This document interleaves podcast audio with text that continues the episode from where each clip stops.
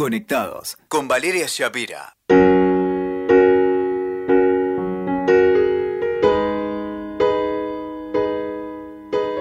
Hola, hola, bienvenido, bienvenida a Conectados. ¿Amaste demasiado? ¿Qué es amar demasiado? Recuerdo un libro que marcó mi adolescencia que se llamaba Las mujeres que aman demasiado.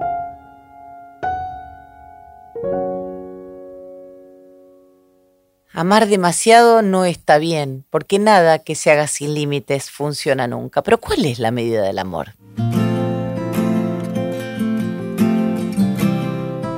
¿Cuándo se desdibuja la individualidad? ¿Cuándo perdemos la esencia? ¿Cuándo ese hombre, esa mujer pasan a ser lo único, el centro del universo? ¿Cuándo es que esto ocurre?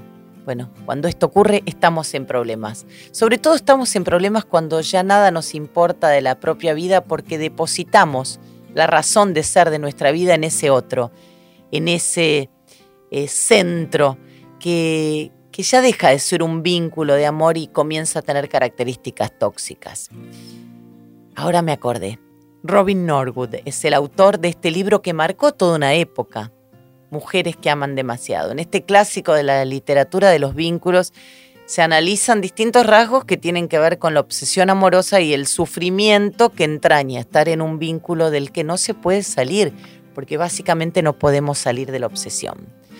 ¿Te pusiste a pensar en las canciones? Las canciones este, tienen características que no educan bien para el amor, o por lo menos no para el buen amor. Estaba pensando en una de mi grupo querido, Amaral. Te necesito. Necesitar no es amar.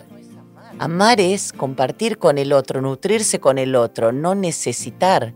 No soy nada sin tu amor, moriría sin tu amor, me asfixio sin tu amor, nada tiene sentido si no estás. La mayoría de las canciones de nuestras vidas, de nuestras bandas musicales, tienen esa mm, esa impronta de la necesidad y distante de ello están los vínculos este, nutritivos. Estas canciones reflejan vínculos dependientes, codependientes, que no nos hacen crecer. ¿Te pusiste a pensar si amas demasiado?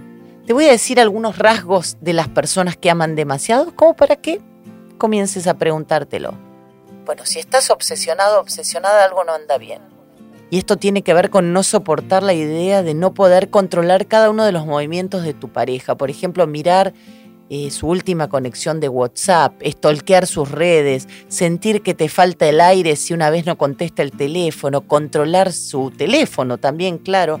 No concebís la idea de pensarlo interactuando o, o estando simplemente con otra persona. Obsesionarse con alguien, querido amigo, querida amiga, nunca es amor sufrir por amor.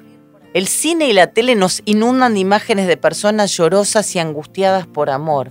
El amor no tiene por qué ser un desgarro. Por supuesto que nos vamos a desgarrar si alguien a quien amamos nos deja, o se muere, o le ocurre algo.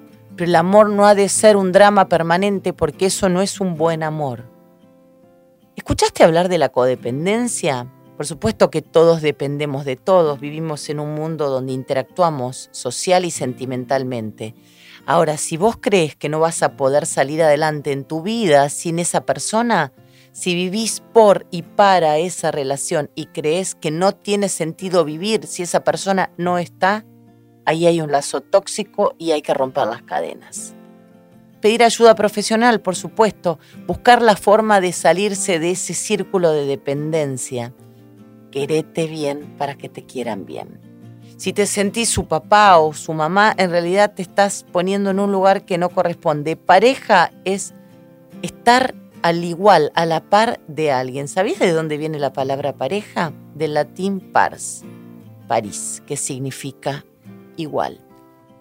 Otra señal de que no te estás queriendo bien y que estás siendo eh, una persona que ama demasiado es que está justificando todo, malos tratos, ausencias, indiferencia, falta de registro. Siempre encontrás una excusa, una explicación para los modos de ser del otro que te dañan y dañan a otros.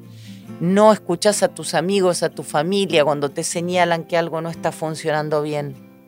No trates de cambiar al otro. Nadie cambia si no quiere cambiar.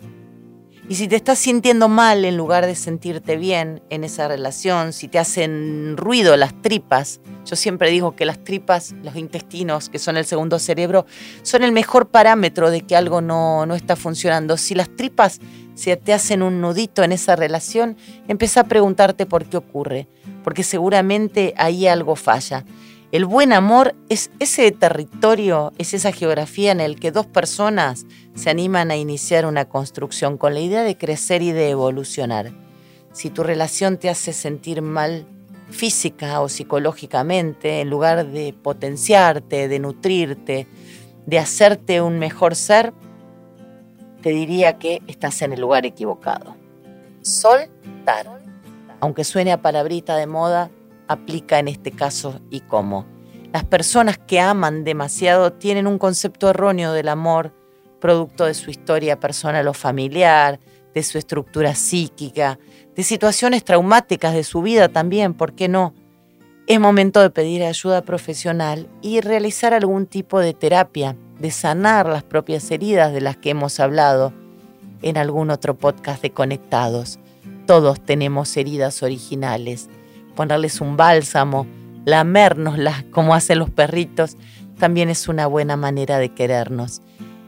Y el buen amor empieza por casa. Así que si sentís que estás amando demasiado, empieza por amarte vos y trabajar esto que te hace desconectar de tu esencia. Vaya desconexión. Gracias por estar conectado, conectada.